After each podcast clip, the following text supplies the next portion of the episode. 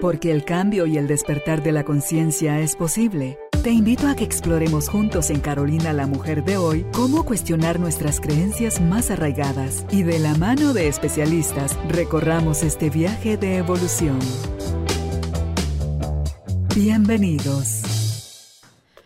Tribu de Almas Conscientes, qué alegría estar nuevamente reunidos acá en el estudio de Carolina la Mujer de hoy para conversar nuevamente sobre un tema que es una invitación, es una forma de ver la vida de una manera diferente, que podemos verla mirando hacia afuera o podemos verla mirando hacia adentro y desde ahí vamos a encontrar por qué se han empañado algunos espejos a través de donde vemos y no vemos con claridad dónde está la distorsión. ¿Estará en lo que el otro está haciendo? ¿Estará en lo que yo estoy interpretando?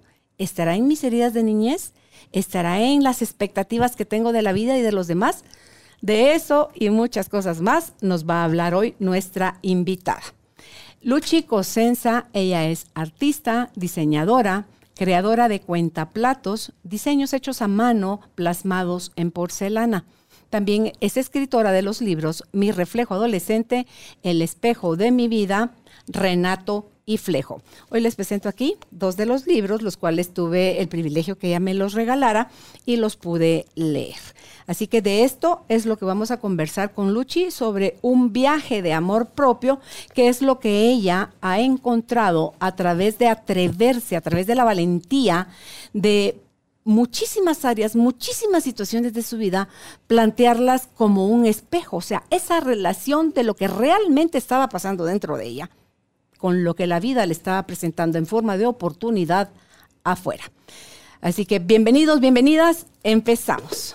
Luchi, qué alegre tenerte acá en tu casa para que conversemos hoy sobre tus libros, sobre tu viaje, sobre tu experiencia y sobre todas esas cosas bonitas que tú has encontrado, te sirvieron a ti mucho para, para despertar para conectarte realmente con la vida y que hoy andas a través de tu diseño de tu vida y de lo que Padre te dio a ti como talento, compartiendo con otros. Qué alegre que gracias, estés acá. Gracias, gracias, qué bonitas palabras, me, gustó. Es como bien loco porque a veces uno se acostumbra como a, a vivir lo que, las circunstancias, pero cuando lo escuchas a través de otra persona, te recordás como todo lo que ha pasado, así que te agradezco. Es como dice acá en la contraportada, lo que dice tu hermana, la primi.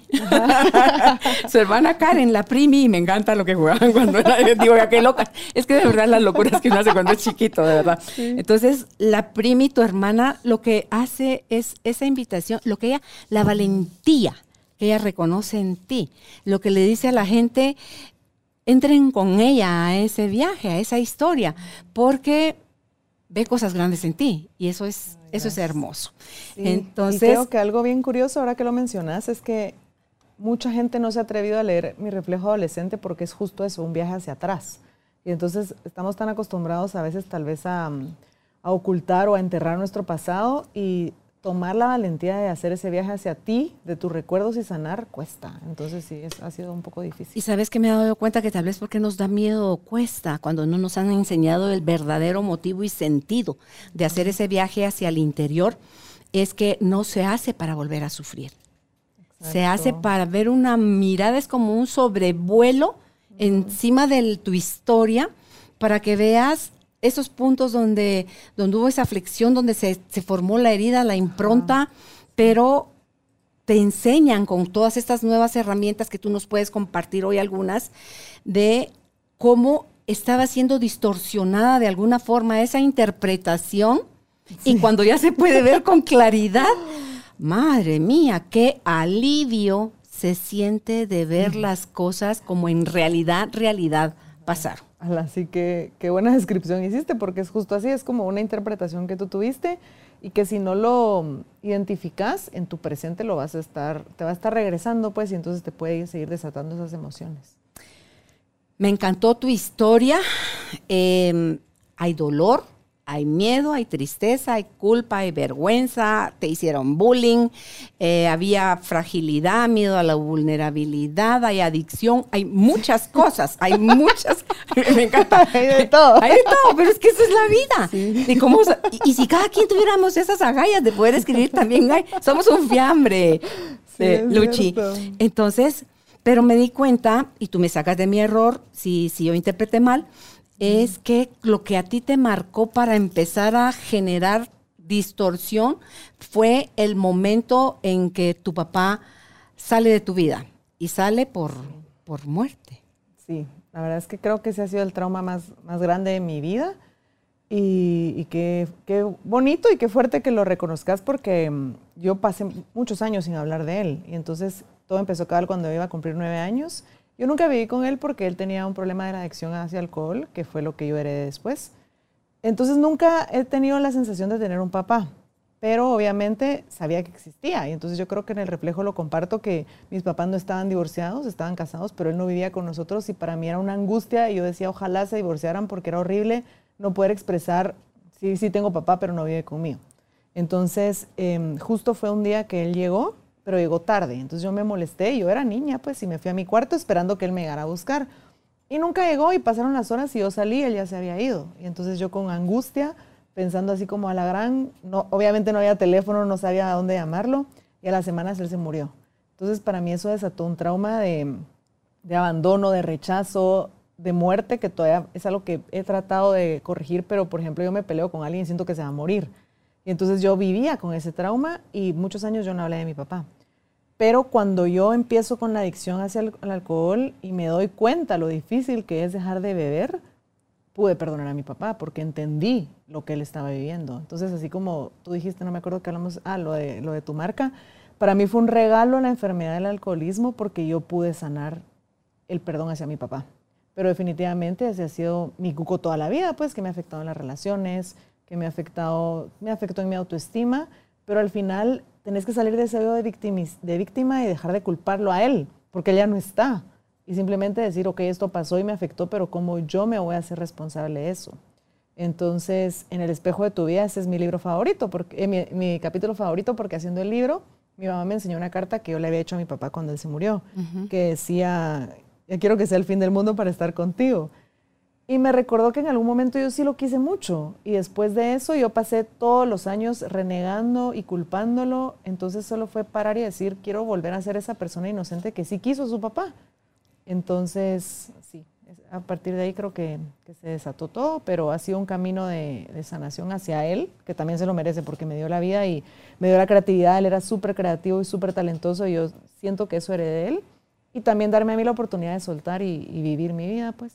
¿Me das permiso a entrar un poquito más profundo en esta parte de lo de papá? Porque no es para Luchi y su papá, es para la Luchis que vemos en el mundo y nuestros papás. Porque no todo el mundo tuvo el privilegio, Luchi, de tener una relación sana, santa, bellísima, de merecedora de un Oscar con, su papá. Entonces, eh, yo soy una de ellas.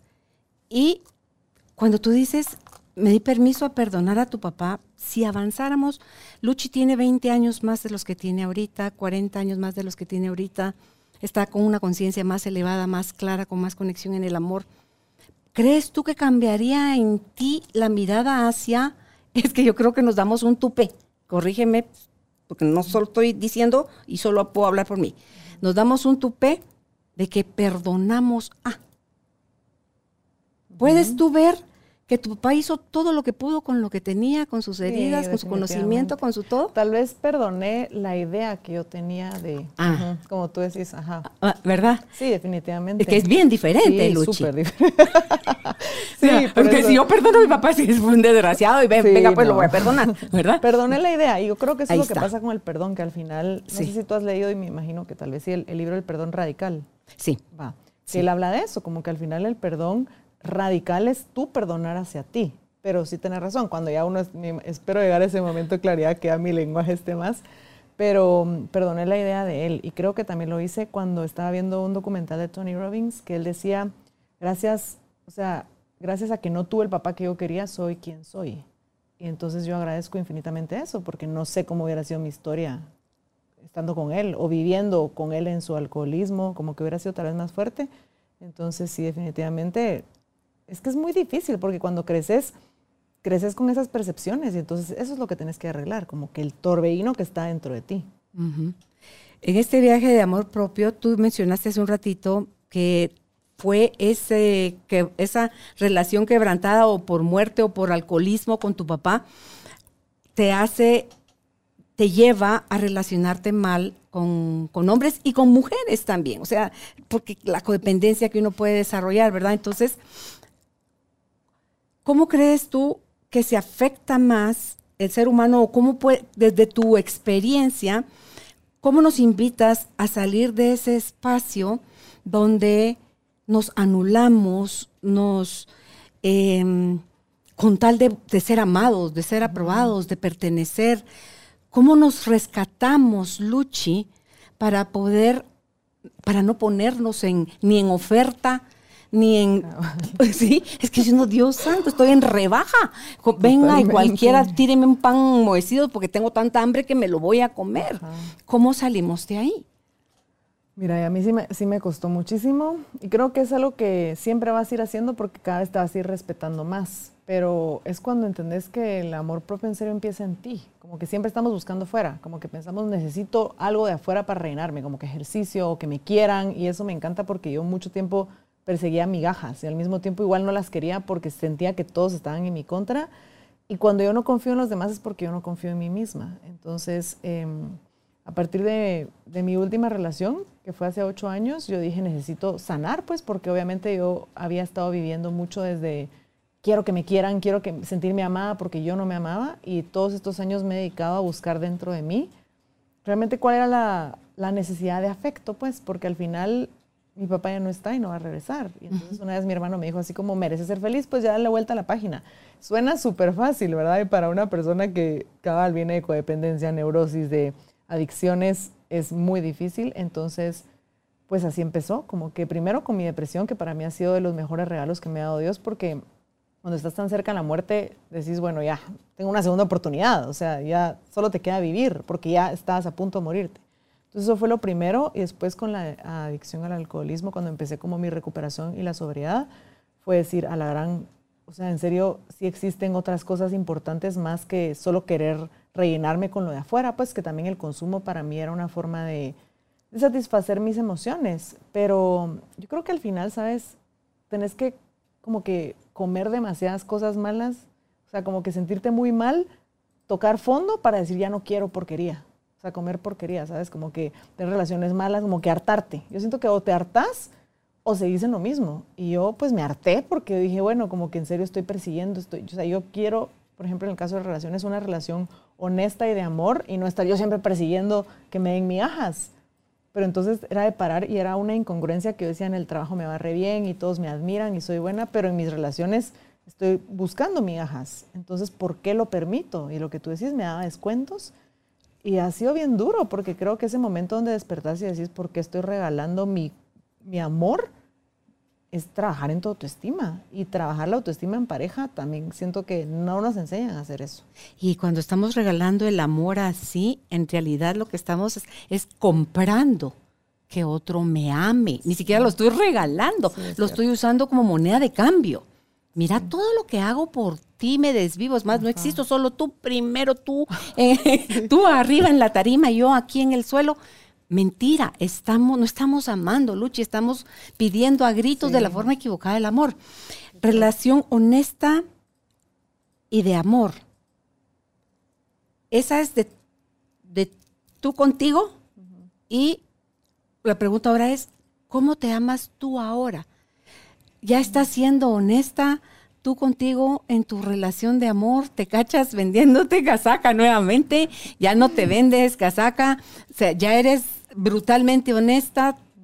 ¿Cómo funcionas tú ahora en esa relación de amor propio? Y no sé si te pasa lo mismo que cuando estás más consciente, ya no te puedes hacer la loca porque ya te cachas. Bien, se hace uno, pero un ratito. a mí también me puedo hacer un ratito. pero, ya un ratito. Sí, sí, sí. O sea, ya no te estás así como que, ay, no sé qué pasa. Entonces, em, yo siento que también la razón por la que hice el reflejo fue porque ese acto de bullying que me pasó en el colegio yo lo guardé durante 20 años. En mí desató mucho rechazo. Entonces, eh, este año yo dije, ya necesito sanar como que, siento que esos primeros ocho años, de, que también fue de cuentaplatos y yo volví a nacer al hacer cuentaplatos, me, me dediqué a sanar muchas cosas, pero no me había dedicado específicamente a mi miedo a las relaciones y a mi miedo al rechazo y a esa vulnerabilidad. Entonces, en enero de este año, empecé, el del año pasado, empecé con mi psicólogo y empecé a partir de ese trauma. Entonces, fue como un mundo nuevo porque yo nunca había experimentado esa honestidad de por qué yo buscaba descuentos o por qué, a pesar de que había estado soltera todo este tiempo, porque yo tenía esa necesidad de afecto tan fuerte. Entonces... ¿Era por papá? Pues yo me imagino que ha sido por la ausencia de mi papá y porque nunca me enseñaron a, cómo eran las relaciones de amor, sino que yo crecí viendo a mi mamá sola toda la vida. Entonces, obviamente, tú no, no tenía yo un referente de eso. A mí fue la que más le afectó porque mis hermanos eh, casi siempre han tenido como relaciones pues, de pareja. Entonces, este nuevo camino de honestidad en ese punto ha sido nuevo para mí. Y es, es algo que he empezado y pues sí me he cachado algunas veces. Es bonito. Me, Estarte descubriendo todo eso, Me ha gustado mucho esa faceta. Pero creo que fue el punto donde te decía que me harté y dije, necesito ponerme a mí como prioridad. O sea, porque para mí siempre ha sido un sueño enamorarme y tener pareja. Creo que mucho tiempo era porque yo tenía esa necesidad, pero siento que tenés que hacer la diferencia entre qué es un anhelo o una necesidad. Yo siento que en mi caso era un anhelo. Pero me tuve que hacer una pregunta de pensar qué pasaría si me quedo sola. Y creo que eso es algo que debe hacerse siempre la gente. Como que si tu anhelo es ser, tener el mejor trabajo, ¿qué pasaría si no lo conseguís? Si tu anhelo es tener el mejor cuerpo, ¿qué pasa si no lo conseguís? Porque es una posibilidad. Y cuando me enfrenté a mí misma en esa pregunta brutalmente honesta, dije, ok, es una posibilidad, tengo que disfrutarme, porque si pasa, no voy a ser infeliz siempre buscando algo que no depende de mí, porque estar en una pareja, por ejemplo, no depende solo de mí. Entonces creo que ahí fue el punto donde empecé a disfrutar más, a hacer ejercicio, a construir como que mi sistema solar de quién es Luchi y cómo puedo disfrutarme al máximo sin estar buscando siempre afuera. Entonces, pues así ha sido. Y sí me he cachado, pero siento que ya cuando estás despierta es como... La sí, sí, Carol. Uh, y, sí, te, reís, o sea, ya, no, ya, no, ya no hay enojo, ya no hay látigo. Ahí son dice, bueno, ok, ok, ya me di cuenta. Y es que hay tantas herramientas en la vida que eso creo que es lo más importante, como que buscar, por ejemplo, yo el año pasado empecé con una psicóloga que era muy buena, pero no hacíamos clic porque yo me permitía hacerme la loca. Cambio ahorita, por ejemplo, mi terapeuta me enfrenta y me acorrala y yo lo odio, o sea, odio esa situación incómoda y él me dice, ya sé que estás molesta, entonces yo me ha ayudado mucho a tener paciencia, a ser más tolerante y a, verme en el espejo de él. A mí me encanta cuando le digo, Judith, hágame un coaching. y me lleva contra las cuerdas porque ella sabe que yo así es, yo así la cacho mucho más rápido. Ay, qué pereza con esas terapias, que podías estar años. No, ahorita hay tanta herramienta como tú decías, ¿verdad? ¿Sabes qué me encantó? En, creo que es en el del espejo adolescente. Cuando cuentas sobre lo que sufriste cuando te hicieron bullying, pero cómo después te volviste en buller. Y uno dice, si alguien ya se lo hicieron, no la va a hacer. ¿Qué pasa ahí, Luchi? ¿Qué sucede adentro? ¿Es todavía rescoldos de ese mismo dolor de la herida del bullying, que como quien dice, ahora me lo cobro, o se hace inconsciente? Yo pienso que sí fue un poco así. La verdad es de que yo siempre he tratado de ser súper honesta en mi trabajo y vulnerable y real, como que cruda, y dije, lo tengo que compartir porque así pasa en la vida, ¿sabes? Y creo que en ese momento, cuando yo empecé a hacer bullying, em, yo me sentía como muy empoderada y que sentía que había pasado y creo que es ese punto donde tú decís, bueno, ya yo soy fuerte y, y yo puedo demostrar. Y la verdad es que ha sido de los momentos como que más vergüenza me ha dado en la vida porque justo como tú decís, me hicieron tanto, yo sufrí, yo comí sola, yo lloraba y después yo hacerlo pero lo compartía también para despertar porque así creo que pasa muchísimo en todos lados, pues como que en las películas lo ves que lo molestan mucho y él lo hace después, entonces no creo, no sé, tal vez sí fue inconsciente porque yo también era una niña, pues tenía 12 años, pero sí una parte creo que era como creemos erróneamente que retomamos el poder haciendo sentir mal a los demás y al final el poder no radica en eso, radica en tu ser compasivo y, y estar apoyando siempre a las personas pero sí fue un momento duro, pues, del cual me arrepiento muchísimo y que pues pude sanar a, raíz de leerlo y también de decir a la gran. Fue algo que pasó y que nunca más volvió a ocurrir porque esa no es mi esencia. Yo creo que no es la esencia de nadie, porque todos nacimos desde el amor, pero en el camino nos vamos como enfrentando a diferentes circunstancias que nos hacen daño y que nos llevan a creer que esa es la solución. Aquí veo yo en, en este libro de eh, Mi espejo, mi reflejo adolescente, aquí hablas del espejo número 60. O sea, aquí en el espejo de tu vida llegaste hasta el espejo 30. 30. ¿Cómo, cómo fuiste encontrando ah, ok, ya de repente la info de, esta charada también tengo que escribir. O sea, ¿cómo has ido encontrando tus espejos, Luchi? ¿Qué, te llama la atención para, de esto quiero hablar, de esto, ah, la chin, también esto está importante, hablemos de esto. Yo siento que es Dios, o sea, Dios, yo todo lo que tengo y todo lo que soy es gracias a Dios. Y la verdad es de que todo lo que hago desde la conciencia de Él ha sido inspirado por Él. Entonces, el espejo de tu vida nació porque a mí me encanta leer y entonces yo empecé un movimiento de ni un día sin leer y compartía con la gente todo lo que yo leía. Y creo que si te encanta leer siempre vas a querer escribir. Entonces yo dije, bueno, quiero compartir y al principio empezó como un libro de postales porque yo colecciono postales. Y después em, me escribió una persona que es a quien yo le dedico el libro, que me dijo yo me estaba cortando las venas y un día leí tu historia y dejé de cortármelas. O sea, hoy me salvaste la vida. Y a mí me impresionó tanto eso y ahorita se me pone la piel de piel, siempre digo piel de chinita, piel chinita. Blanca o la Se me puso la, se me pone la piel chinita porque yo siento que a veces creemos que lo que hacemos no tiene impacto. Y si mm. ayudaste a una persona, vale muchísimo porque esa persona es valiosa. Entonces yo al leer ese mensaje estaba justo de viaje con mi hermano y dije, el libro tiene que ser otra cosa. Entonces empecé como que a escribir y compartir y un día antes de la impresión eh, una amiga me dijo, pero ¿por qué lo vas a imprimir? Porque ahí comparto mucho de mi proceso de sobriedad, momentos fuertes, y me dijo, ¿qué van a decir de ti? ¿Estás segura? Y yo, un día antes ya están, pues, o sea, ¿qué puedo hacer? Pero yo se lo he entregado mucho a Dios y también em, creo que en el proceso de escritura, al principio escribí todo y lo vomité y después como que vas discerniendo y vas diciendo como que, bueno, ¿qué aplica, qué no? No quiero culpar a nadie, es mi percepción. Entonces como que sí le pedí mucho discernimiento a Dios y hasta la fecha, después de 3.000 libros, nadie me ha preguntado en mi proceso de sobriedad, nadie me ha hecho ninguna pregunta ofensiva. Entonces yo creo que sí era el mensaje que yo quería compartir. Y luego con el reflejo, como te conté este año, bueno, yo quería escribir una trilogía del espejo, pero también cuando empecé el libro yo no sabía cómo iba a ser el proceso y después me di cuenta que un libro siempre existe y me dediqué al, al espejo. Y entonces este año, empezando con mi terapeuta, y cuando yo después de 20 años logro compartirle a alguien por primera vez mi trauma del bullying, dije, tengo que hablar de eso, porque muchas mamás me decían, yo quiero que mis hijas lean el espejo, y lo podían leer, pero no aplicaba mucho. Y también porque yo tuve la dicha, que lo, viste seguro en el libro, de tener una infancia muy tranquila, como que yo nunca iba acelerada a mis tiempos, y ahora creo que hay tantos estímulos que las adolescentes buscan consejos en TikTok o en Instagram o en influencers, que ya no hay esa confianza con sus mamás o esa autenticidad. Entonces yo dije, bueno, si puedo ayudar a alguien, lo voy a hacer y también a saber de que puedes salir del bullying y puedes brillar y o sea, yo ahora veo que un montón de las que me hacían bullying ven mis historias, están pendientes de mí y digo, o sea, no, ya no me importa qué pueden pensar cuando sufrí tanto por eso en algún punto. Entonces, con el reflejo así fue también, con ese me tardé más, creo que fue más durante todo este año como que estar escribiendo y el capítulo del bullying lo escribí de último porque no me atrevía. O sea, yo eran veces que yo decía, ¿será que lo hago o no? ¿Qué parte te costaba más? ¿La que te hicieron sufrir o la que luego tú, vergüenza de que tú hiciste sufrir? No, la que me hicieron, porque fue algo que yo nunca le dije a nadie. Incluso mis amigas, ahorita que leyeron el libro, me decían, pero ¿por qué no me dijiste? Mi hermana no sabía. Mi hermana me dijo, ¿por qué no me dijiste? Hubiera comido contigo. Pero son, son esas, o sea, yo ahora Cosas que hay que vivir. Ajá. O, por ejemplo, no sé si has visto la serie Cobra Kai, que también trata de bullying. Sí, sí, yo sí. pensaba increíble el daño que hacen los niños y nadie lo sabe. Y por eso lo hago también, para que los maestros estén más pendientes, para que los papás sepan, porque sí te puede marcar de por vida, que me marcó a mí.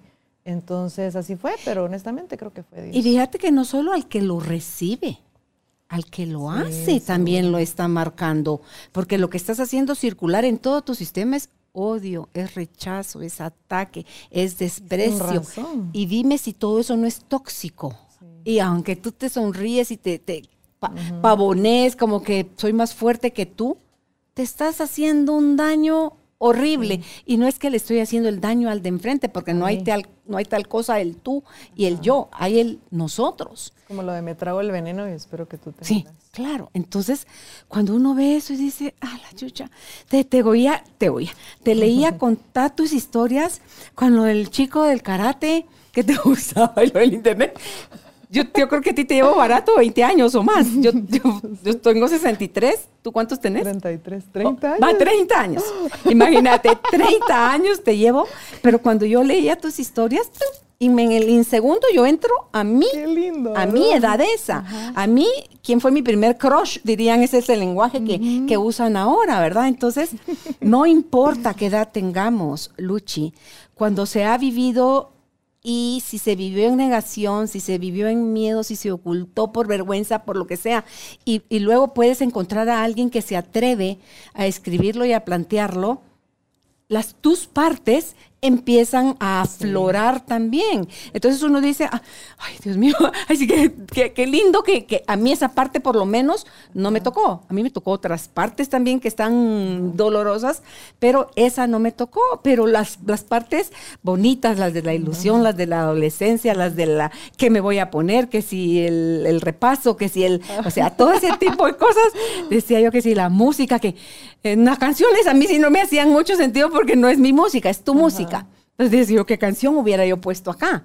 o sea, ¿qué canción me hubiera a mí identificado? Sí, porque tú, tú le propones a uno, métanse ahí, busquen en, cómo se llama la, canción y óiganla, porque es parte de las vivencias de la gente que tiene tu edad, ¿verdad? Entonces, eh, pero yo, yo sí, me, a mí me hacías pensar, ¿y yo qué canción hubiera puesto mía? ¿Verdad? Entonces, porque yo estaba fundida con tu historia. Porque, porque sí, porque me encanta, es la, mejor forma que yo tengo de conocer a Luchi, es ponerme en los zapatos de Luchi o intentar ponerme en los zapatos de Luchi. Porque no los vamos a probar del todo. porque para empezar, nosotros no nos decimos ni a nosotros mismos la total verdad. Menos se la vamos a mostrar a los demás. Y si eso te produce vergüenza o hay algo que creemos señalable, uy, no lo vamos a quedar. ¿Verdad? Entonces trabajemos primero la honestidad con nosotros para después poder desarrollar la valentía de podernos mostrar, Luchi, como somos, porque no somos malos, no estamos locos, no estamos ni imperfectos ni incompletos. Estamos nada más un poco desorientados, creo yo, buscando el amor fuera cuando está adentro. ¿Cómo vive Luchi ahora desde o si nos quieres contar desde la creación del cuentaplatos, cómo tú desde chiquita dibujas, qué te llevó a atreverte y pintar, qué te han dicho de eso, cuáles son tus mayores logros o qué, cuál es la riqueza más grande de tu arte a través del cuentaplatos. Ala, yo siento que yo toda mi vida, bueno, yo nací para esto, como te dije, yo heredé de mi papá toda la creatividad, toda la familia de mi papá son súper talentosas y tienen como esta, esta creatividad e iniciativa de, ideas diferentes, pues, y por eso me gusta mucho lo, de, lo que mencionaste de, que empieza en el, 1 y termina en el 30 y empezó en el 31, porque a mí me gusta mucho hacer cosas diferentes y, y como que conceptos surrealistas. Pero como yo crecí con la inseguridad de la falta de mi papá, yo era muy tímida, o sea, yo no hablaba. Incluso me estaba recordando ahorita que me fui de viaje con mi hermano, que él una vez me hizo un cartel del heladero, porque él también es súper artístico. Yo estaba en kinder y la maestra del heladero y yo me fui a esconder a las mochilas porque yo no quería hablar. A mí me daba vergüenza hablar frente a las personas, yo era súper tímida. Entonces como que guardé ese, ese talento durante muchos años y también porque obviamente mi mamá trabajaba todo el día, entonces no teníamos mucho dinero y yo sentía que tenía que tener un trabajo para tener dinero y ayudarla. O yo de chiquita le pedía a Dios ganarme la lotería para pagar la universidad mía de mi hermana siendo niña, como que yo decía, quiero liberar a mi mamá de esa carga. Entonces, así pasó. Y luego cuando empezó lo de la depresión, yo el 8 de octubre le dije a Dios como yo lo único que quiero es volver a reír, o sea, quiero volver a sonreír, no sé cómo, y fue que hice el dibujo del huevo, que tiene una capa, y dije, yo soy súper huevuda y voy a salir de esto. No sé cómo, pero va a pasar. Y así fue, como que cada día empecé a dibujar y regresé a Guatemala con 300 quetzales porque había trabajado de barista en Alemania y con eso compré unos Sharpies que ni me sirvieron y, empecé a pintar. Y creo que ahí fue donde empezó ese desbloqueo de decir, yo sí soy talentosa y yo tengo como que todo esto para dar y empecé a pintar y a la gente le llamó la atención que yo pintaba por sentirme mejor por la depresión y empecé a hacer diferentes cosas y simplemente como que funcionó, ¿sabes? O sea, empecé a hacer, empecé a ser yo y eso le decía a Cabal a un amigo la vez pasada como que Pasamos tanto tiempo queriendo ser como los demás porque creemos que eso funciona, que desperdicias quién sos y sos único en el mundo. O sea, se nos olvida por completo eso. Entonces empecé a trabajar con cuentaplatos, a pintar, luego los, libros y siento que ha sido lucha al mil por ciento, pues, o sea, me siento yo, yo por completo, pero creo que fue necesario ese primer desbloqueo de decir, está bien ser yo. ¿Y qué es, lo es lo mejor que puede pasar? Porque siempre decimos que es lo peor. Igual que es lo peor, no pasa nada. Pues como que yo pensaba, cierro la página, no tengo nada que perder. También creo que me ayudó mucho que mi fin no era tener dinero, porque yo ahí estaba tan mal, tan deprimida, lloraba todo el día, que yo solo quería sentirme bien. O en ningún momento pensé que iba a estar aquí contigo hoy, o que iba a tener dinero, que iba a comprar mi carro con tazas, porque así fue, o que iba a hacer todo lo que he hecho con tazas, y así pasó. Y también empezar a ver que he construido, yo siempre le digo, mi imperio cuentero con una taza es demostrarle a las personas que lo pueden hacer, porque hay personas talentosas que hacen pasteles o siembran o no sé y dicen, no, nunca voy a lograr crecer. Entonces solo es demostrarte a ti mismo que sí lo puedes lograr. Lo mencionaste así rápidamente y cuando yo lo estaba leyendo en el libro de que te vas a Alemania creyendo que si te ibas allá iba a pasar el problema, pero resulta que te llevabas a ti y a tus problemas en la valija. Entonces, cuando estás contando ahí que tienes nuevamente comunicación con el caballero, y entonces, o por el mensaje, y tú habías decidido venirte de regreso nuevamente a Guatemala, y yo, no, dije.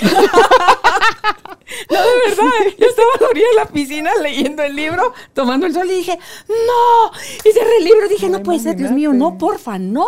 O sea, que no, en lugar de seguir leyendo para ver qué pasaba, dije, no, no, no, no, no, si ya está allá, que viva allá el, todo el, el atore, pero porfa que no se venga y, resulta que te, terminaste viniendo cuando acabó el plazo, los tres meses que, tenías pensado estar allá, y ya te veniste porque yo creo que si te hubieras venido...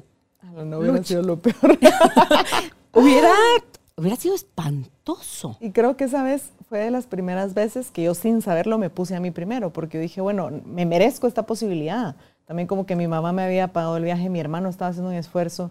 Entonces, son estos pequeños glimpses de egoísmo, de decir, no me importa, y sabes que yo, me da pena, pero yo en ese momento buscando el seguro, viendo qué muerte me inventaba para que me regresaran, o sea, bloqueando completamente, y lo haces por las razones equivocadas. Entonces, sí, ese momento fue súper fuerte, pero fue empezar una aventura de, me tiro a lo desconocido, pues. Claro, pero fue, fue clave. el quedarte los 90 días allá fue clave porque de alguna forma se terminó de formar, aunque sea en suavecito, lo que te iba a traer acá, ya a empezar con, con el arte. Y es que estando allá, yo empecé a conectarme conmigo, como que ponerle a mí siempre me ha gustado pintarme los labios rojos, pero yo decía, ay no, se ve muy como vulgar, me da pena, y ahí empecé a pintármelos, y empecé a vestirme como yo quería, con medias, siempre me ha gustado, a descubrir qué me gustaba hacer, a pintar otra vez después de años, a leer, entonces solo fue como ese camino hacia decir quién soy y qué mm. me gusta y por qué me he estado camuflajeando queriendo ser otras personas, pues.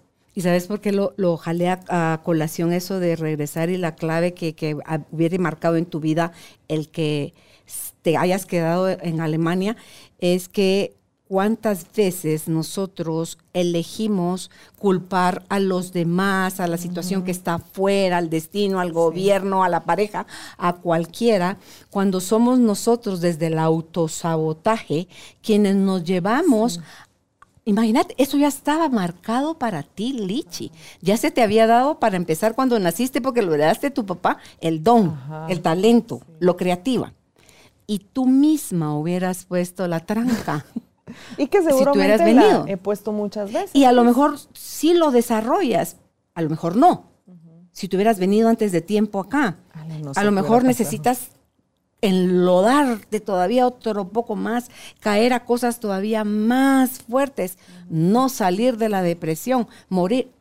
no sabemos, todas son suposiciones, pero como un momento o una pequeña acción hace la diferencia en tu vida.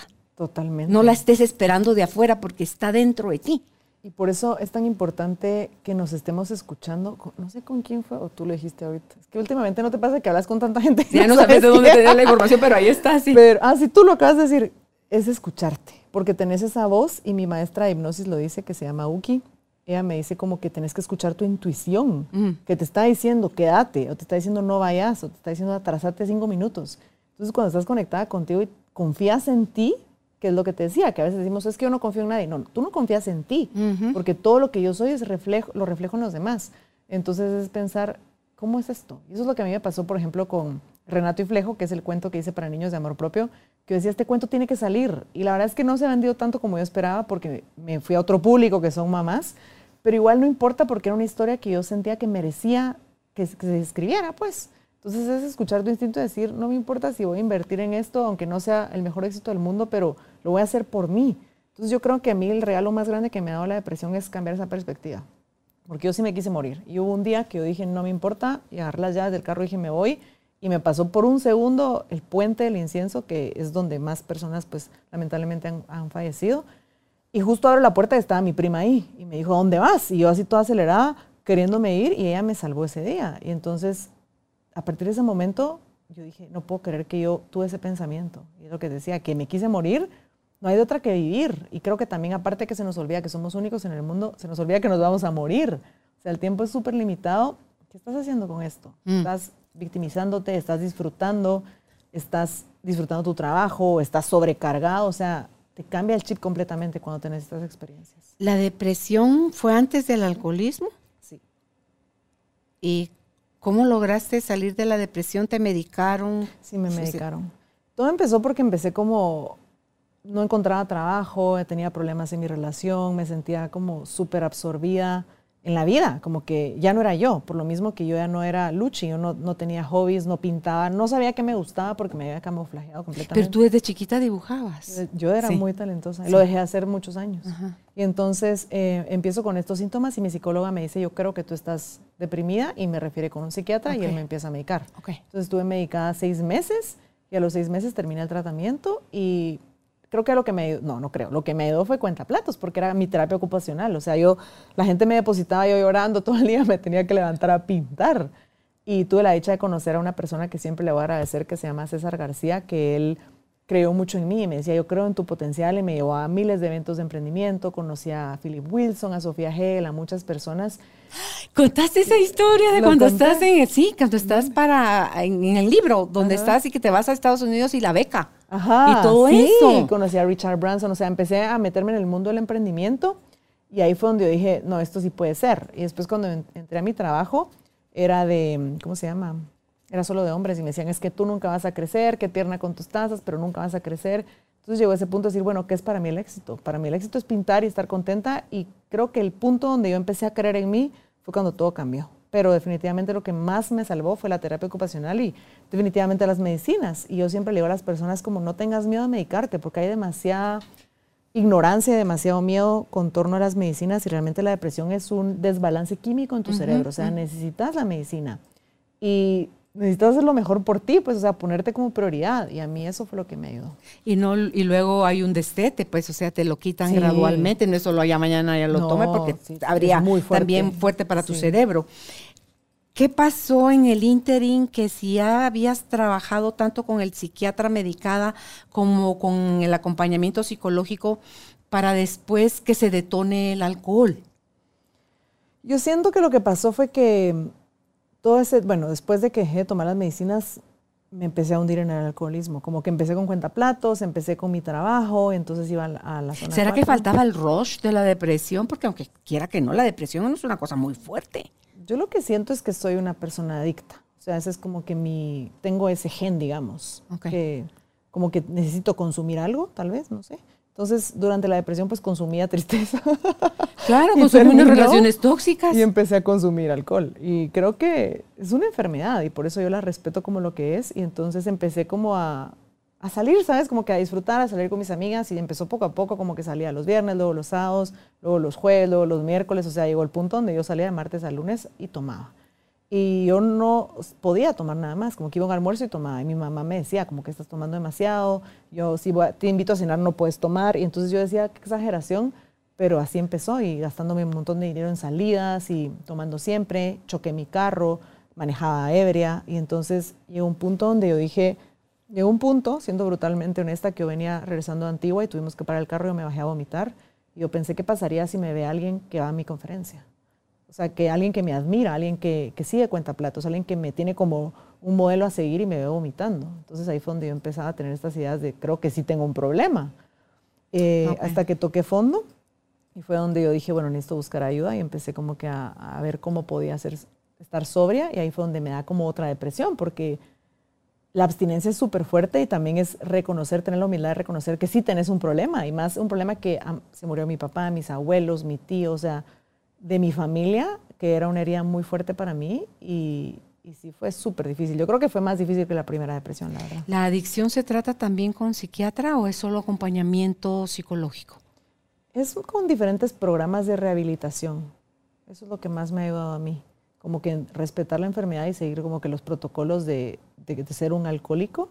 Y eso me ha ayudado. Y mi psicólogo me ha ayudado muchísimo porque él es especialista en adicciones. Entonces yo creo que eso es importante, que tú cuando vas armando tu mapa de quién es Luchi, yo digo, yo necesito esta orientación. Porque él me dice siempre, a ti se te está olvidando que sos adicta no porque esté consumiendo, sino porque la enfermedad no es solo beber, ¿sabes? Es toda la adicción mental y es, más allá. Entonces, si tú tienes un problema, por ejemplo, de desórdenes alimenticios, necesitas una psicóloga que te ayude en eso, porque si no, se te va a olvidar. Entonces, pues chica Carolina, qué, qué, brutal y honesto esto. pues sí, es que sí, es que es la única forma. Porque dicen, ¿cómo le hizo la Luchi para tal cosa? Todos lo podemos hacer, Luchi. y tenemos que hacerlo porque es tu responsabilidad decir qué tengo que hacer para sentirme bien. Y eso lo hablaba yo con mi hermana porque me decía, la gran, yo te respeto un montón que tu enfermedad es el alcohol y no tomas, porque a otras personas su enfermedad es la codependencia y tienen que consumir emociones porque conviven con personas.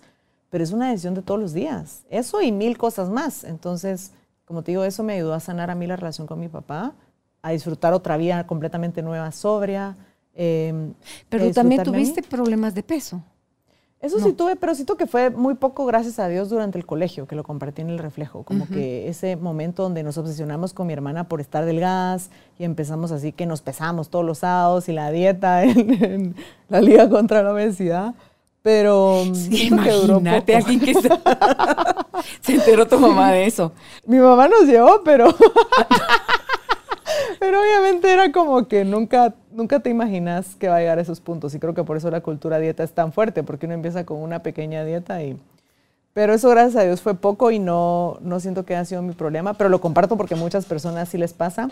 Pero eh, yo tuve la dicha de después como que conocer a otras personas que tenían otros enfoques de cultura no dieta, enfocarme en el ejercicio, como que yo soy una persona grande, pues, o sea, yo peso 140 libras y no soy chiquita, no soy flaquita y no me interesa hacerlo. ¿Y te ves delgada? ¿Sentís? no, siento porque no te, no te pulseado, pero, pero sí lo veo. Yo, siento que sí lo veo. Soy, una, ajá, soy una mujer alta. Ajá. Y, y, me gusta cómo es mi cuerpo, pero no busco ser así como súper finita, no sé. Como que me gusta como soy. Y entonces no tuve ese problema como durante mucho tiempo. Me gusta comer, me gusta disfrutar el ejercicio, Em, y también me vino la tercera bendición. Ah, como que he tenido tres bendiciones en mi vida. La primera la depresión, la segunda el alcoholismo y la tercera la endometriosis, que me quitaron el año pasado 11 fibromas. Entonces, eso también me ayudó a ser compasiva con mi cuerpo. ¿Has averiguado la parte emocional relacional? ¿Qué quiere decir? fuerte. Sí, yo siento que también como tenía, bueno, ahorita voy a entrar a eso, pero antes te decía que cuando entendí mi enfermedad y mi endometriosis, me di cuenta que tengo que ser compasiva con mi cuerpo porque mis hormonas siempre estaban luchando. Entonces, para mí es un poco más difícil como decir, quiero tener este peso, quiero, simplemente fue como decir, necesito darle a mi cuerpo lo que me ayuda a mí. Y con la parte de... Mm, Solo antes de entrar a la endometriosis y qué simboliza, eh, ¿en algún momento de tu vida anhelaste ser hombre? ¿Hombre? Sí. No. ¿No? Como que no veías como que los hombres tenían otras características o ventajas que nosotras las mujeres no teníamos? No, nunca he pensado eso. Cuéntame ahora de la endometriosis. Em, lo que yo siento, pues que vi con, con, Gigi Toriello, no sé si la conoces. Sí, es del staff. Hicimos un, ah, es del ah, staff. Ella me hizo una vez eh, unas sesiones em, y me hizo mucho sentido que yo siempre pensaba que tener hijos era malo, como que yo decía, ay no, ojalá no me embarace, como que me daba mucho miedo quedar embarazada por accidente, digamos. Y un día mi mamá me dijo, como, ay, pobrecita tú, porque mi embarazo contigo fue muy difícil. Y entonces ahí fue donde yo entendí que yo... Estaba esa impronta en ti desde que tú estás en el vientre de tu mamá. mi cuerpo como que fue sacando eso en, dentro de mí.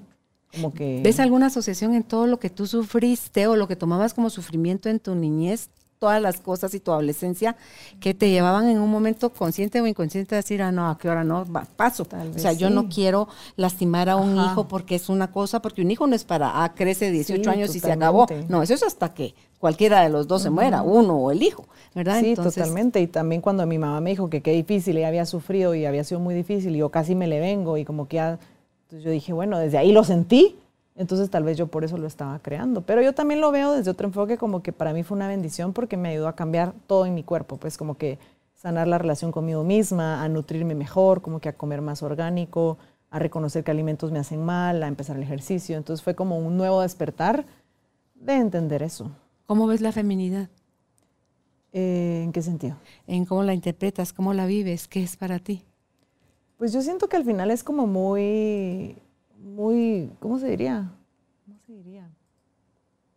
¿Relativo? Lo, apunto en la lengua. Muy único, muy como individual, no sé cuál es la palabra, pero por ejemplo yo siento que sí soy femenina en mi estilo porque también me gusta como que usar botas y así como Tengo nietas así. Ajá, como que tengo mi estilo único. Entonces al final creo que hay muchos paradigmas que nos hacen pensar que tenemos que ser de cierta forma o por ejemplo yo durante algún tiempo conocí a algún hombre y me decía, yo le contaba que me habían operado y me decía, pero puedes tener hijos. Entonces yo sentía como que, bueno, mi único fin es tener hijos. Y, también vas entendiendo que ser mujer es ser muchas cosas. Y puede ser femenina o no, según como tú te sientas. Entonces a mí, siendo luchi, me gusta a veces ser, o sea, como que mi, mi, pareja me dice siempre como que, él me dice, tú sos súper femenina y sos súper coqueta. Y yo siento que no soy tanto pero él a veces lo ve así y yo a veces sí soy, pero a veces no soy. Entonces siento que... Es que yo creo que también involucra la ternura, involucra, sí, ¿verdad? Sí, sois muy tierna.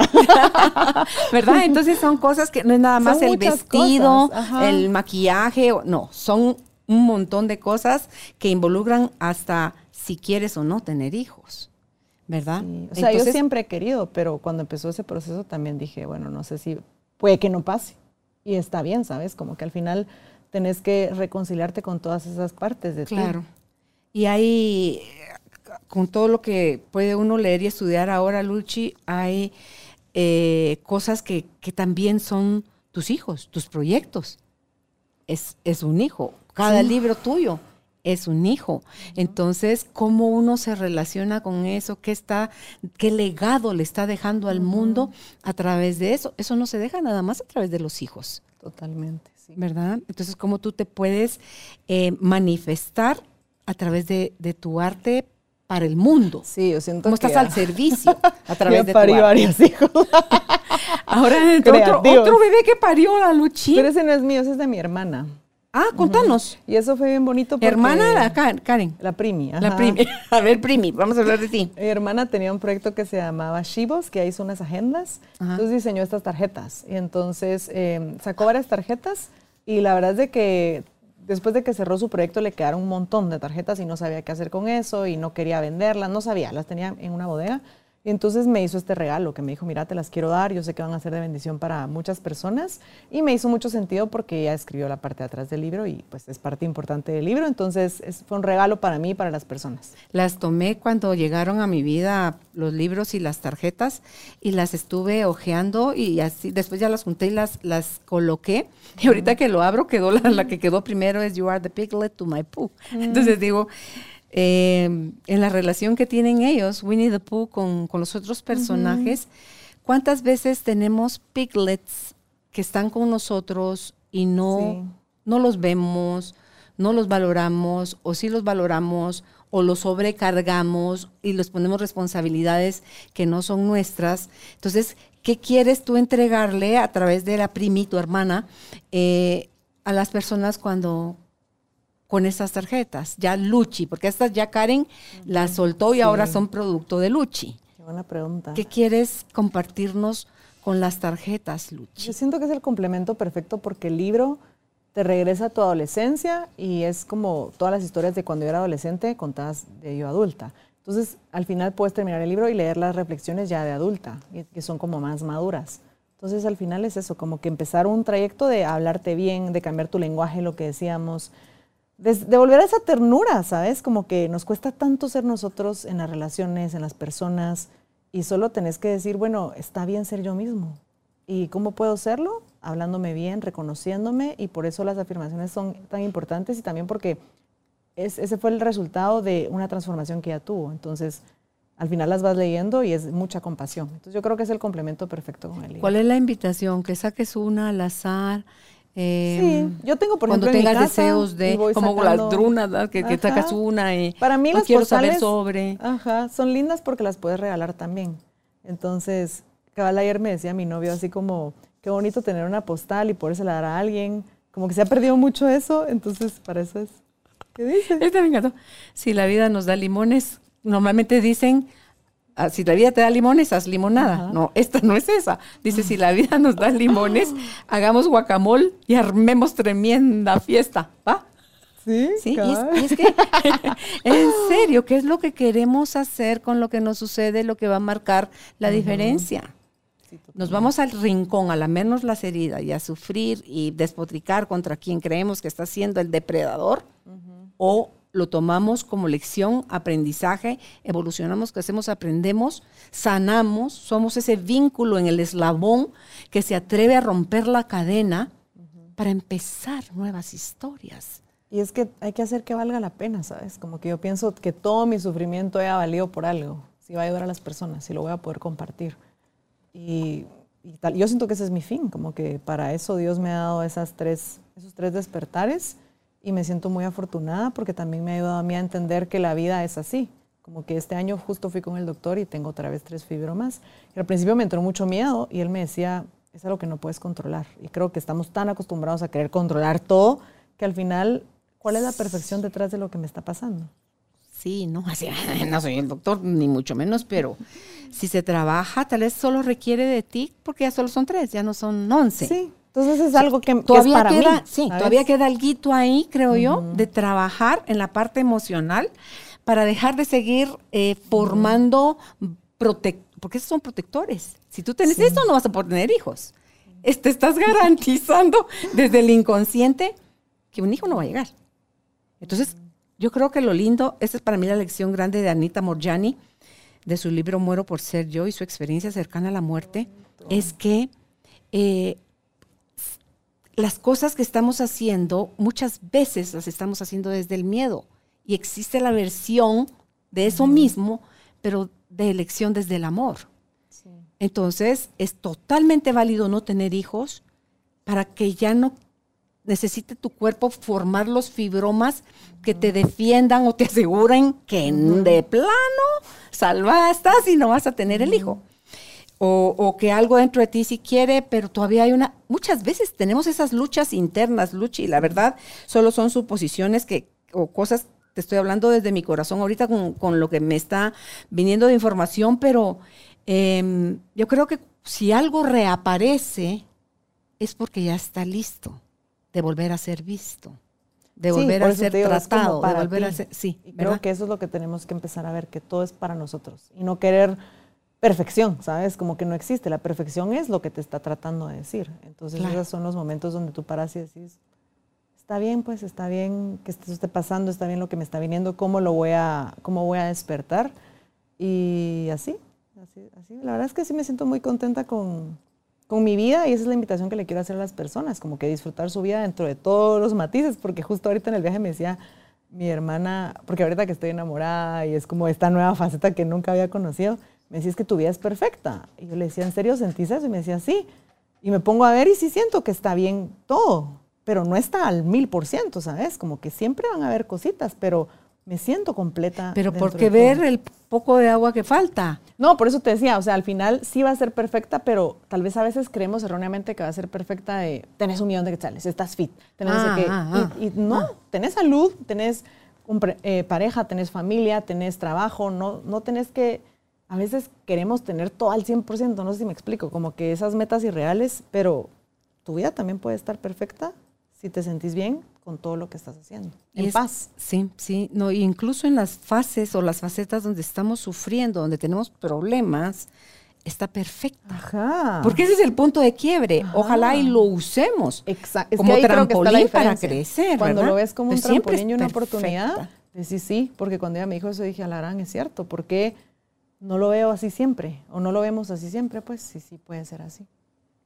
un último mensaje que les quieras dar de invitación, hombres, mujeres de diferentes edades que estén escuchando esta entrevista, de por qué y para qué hacer ese viaje de amor propio, Luchi. A la madre, me encantaría que, hicieran este viaje conmigo. Creo que es este, este libro yo también lo escribí como un puente en el tiempo, porque yo cuando era niña me escribía cartas a mí misma diciendo como por favor que todo esté bien, si me pudieras decir y nunca me la respondí. Entonces yo en este libro me respondo, porque en ese momento yo sentí un alivio que no sabía de dónde venía y soy yo hoy respondiéndome. Entonces esa es la invitación que hagan lo mismo, ese puente en el tiempo de regresar y sanar todas esas cosas y poder disfrutar su vida. Creo que vale la pena disfrutar nuestra vida, pero necesitamos hacer esa reconciliación con nosotras mismas. Entonces es la invitación. Ojalá que puedan acompañarme en este libro y si no, pues en cualquier otro medio, pero tener la valentía de hacer de su vida una prioridad. ¿Por qué nunca respondiste las cartas? o sea, no sé. ¿Tu niña ¿No tienes idea? No tengo idea, solo las tiré. Nunca, nunca Las tiré porque fue tanto tiempo de dolor que solo lo enterré y lo tiré. Y después ahora digo yo, qué chafa que lo tiré, pero yo también soy una, yo borro todo y soy una persona que todo lo tiro. Entonces, em, cuando empecé a entender este concepto de los puentes del tiempo, dije, necesito escribirme. y solo fue como una una intuición, porque realmente después fue que eh, descubrí el concepto, la verdad. Solo fue como que dije, necesito escribirme y responderme y decirle que todo está bien y por eso lo respondo. Y después entendí qué era. Entonces dije, tiene sentido. Son como esos llamados que te ha pasado, que te hace Dios y dice, tenés que hacer esto. Pero tengo muchas historias que contar así. Creo que ahora tengo esa claridad, como tú decías. Después tal vez la voy a tener, pero durante todo este tiempo nunca se me ocurrió que podía responderme. Le quiero dejar una invitación de mi niña a tu niña. Y es, ¿podrías por favor preguntarle a tu niña qué de eso tiene ahorita ganas de responderte? Lo que ella te quiera dar la información, aunque no recuerdes con exactitud qué, qué cosa, porque ella te va a dar el tema y ella te va a dar la respuesta. ¿Qué, ¿Qué, se quedó ella pendiente de decir que aún no ha dicho? Pero porfa, cuando ella responda, no, la, no metas tu cabeza, porque sea la que tiene que responder. Solo esa intuición, esa, esa, esa vocecita, eso que, viene y nos guía, solo dale chance a que aparezca y ¿tú eres diestra o eres zurda? Diestra. Porfa, nada más contestas con la mano izquierda. Escribes con la mano izquierda. Chica.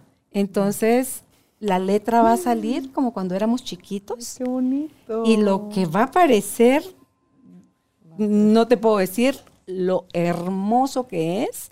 Yo me deshidraté cuando hice ese ejercicio, pero eh, si hay algo ahí, eh, ese es de John Bradshaw. Él, es quien lo, quien propone ese ejercicio. Em, puede ser un mensaje cortito, puede ser una, una caja, una carta completa, puede ser la inspiración a un siguiente libro, puede ser una charla a dar en alguna de tus conferencias, puede ser. Lo que sea. Cualquier cosa puede ser. Entonces, nada más, mi Carolinita me pidió nada más que te dijera si podías escribirle a, a, la Luchi. lo voy a hacer. Y, y ahí y eso, es curiosidad de niño. O sea, ¿qué te dijo? O sea, pues la adolescente cuando muchacho voy a ver a fulano, le voy a hablar o me voy a llamar. ¿Y qué te dijo? ¿Verdad? Entonces soy esa amiga que te dice, ¿y qué te dijo?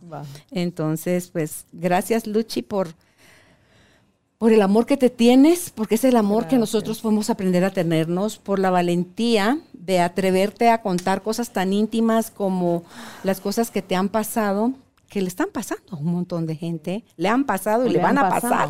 le han pasado y lo bloquearon. Y le van a pasar a otro montón de gente. Pero ¿quiénes somos para decir que eh, no es ese momento doloroso el que la va a llevar al punto de quiebre para poder sanar y, empezar a, crecer, a, despertar? Eh, ¿Dónde te pueden encontrar? Cuéntales tú, en dónde te pueden contactar.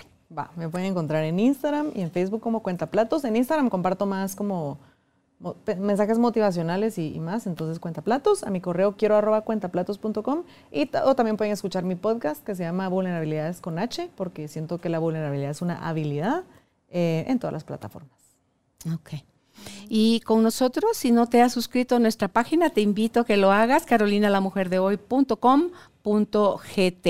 Dale clic a la campanita y también puedes seguirnos en tu plataforma de audio favorita. Será hasta un próximo encuentro. Que estés bien. Bendiciones. Chao. Gracias por ser parte de esta tribu de almas conscientes. Recuerda visitar nuestra página web carolinalamujerdehoy.com.gt Para más información de estos temas y de nuestros invitados, tenemos más programas, blog, libros, talleres, tienda en línea y material exclusivo para quienes se suscriban. Encuéntranos en redes sociales como Carolina la Mujer de hoy.